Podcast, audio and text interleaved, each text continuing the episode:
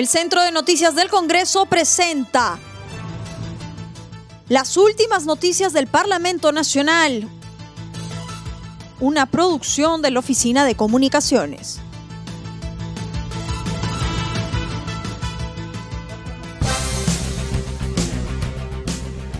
¿Cómo están? Los saluda Claudia Chiró, que hoy es viernes 2 de octubre y estas son las principales noticias del Congreso de la República. Ministra de Economía sustentó fondo de garantía para reprogramar créditos. Ante el Pleno del Congreso se presentó el primer ministro Walter Martos y la ministra de Economía María Antonieta Alba, quien sustentó el proyecto del Ejecutivo que busca establecer garantías estatales para deudores con problemas de pago. Martos Ruiz indicó que el programa del Ejecutivo propone que las entidades financieras tendrán que reprogramar las deudas y reducir el costo financiero a sus clientes, permitiendo contar con el aval del Estado. Para acceder al programa que proponemos, las entidades financieras tendrán que reprogramar las deudas y reducir el costo financiero a sus clientes en por lo menos 20%.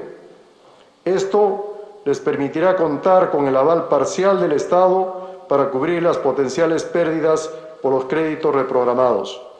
Es importante garantizar que las personas y los micros y pequeños empresarios continúen accediendo al financiamiento, porque necesitan seguir con sus proyectos para sacar adelante a sus familias y con ello impulsar la reactivación económica del país.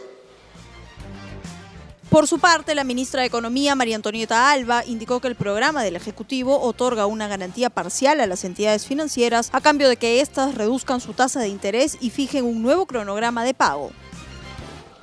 ¿En qué consiste el programa?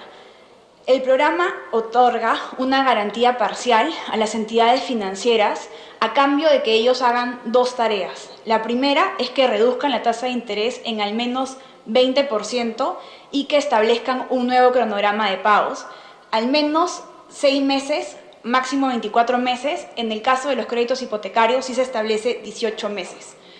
Es importante entender este concepto. Yo le eh, ofrezco como Estado a las entidades del sistema financiero una garantía parcial para que ellos puedan reducir las tasas de interés a los clientes. Esta garantía que dé el Estado sí o sí tiene que verse traducido en mejores condiciones para los clientes. Parlamentarios de diversas bancadas expresaron su posición en torno al programa del Ejecutivo sobre deudas.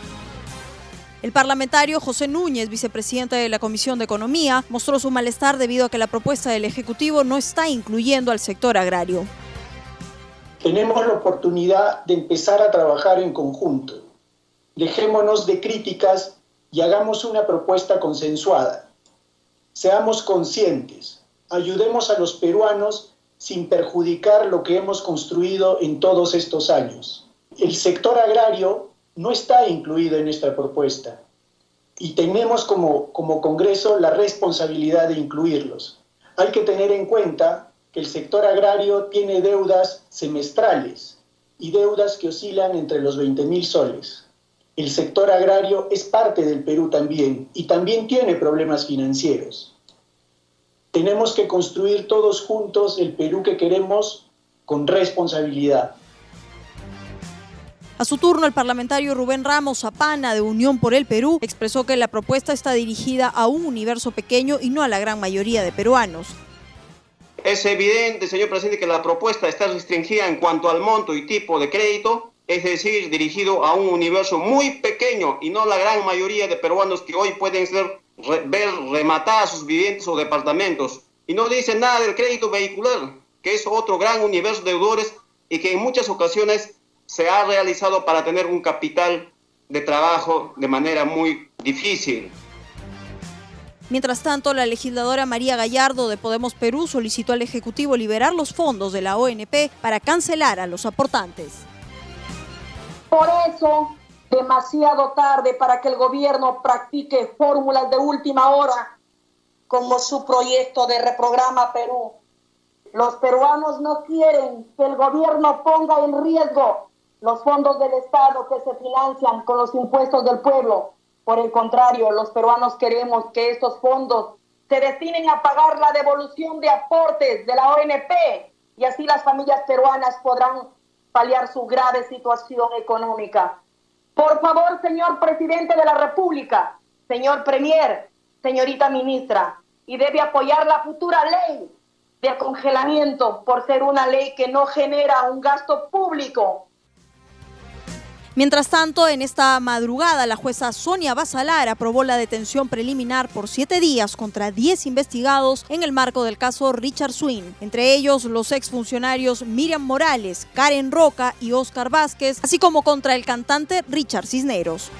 La primera en ser intervenida en su vivienda fue Karen Roca, quien fue trasladada hasta la sede de la prefectura. Posteriormente, Miriam Morales, exsecretaria general de Palacio de Gobierno, fue llevada en un vehículo con lunas polarizadas hasta la misma sede en el cercado de Lima. Ambas exfuncionarias estuvieron enmarrocadas portando mascarillas y con un chaleco negro con la palabra detenido. Minutos después, el compositor Richard Cisneros, investigado por sus contrataciones en el Ministerio de Cultura, salió de su vivienda en San Isidro portando protector facial y custodiado por personal de la DIVIAC. El último en ser intervenido fue el ex asesor presidencial Oscar Vázquez, quien fue detenido en Barranco. En un primer momento se encontraba con paradero desconocido. También se dispuso el arresto de Patricia Dávila, Diana Tamashiro, Mauricio Salas, Lincoln Matos, Aurora Quiñones, entre otros. Todos ellos forman parte de la investigación de los contratos que firmó Cisneros con el sector cultura en la administración del presidente Martín Vizcarra.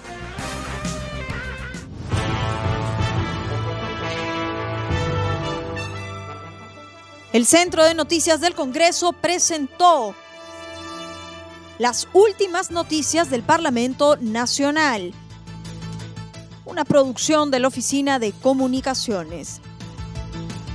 Los invitamos a visitar nuestras redes sociales y sitio web www.congreso.gov.pe.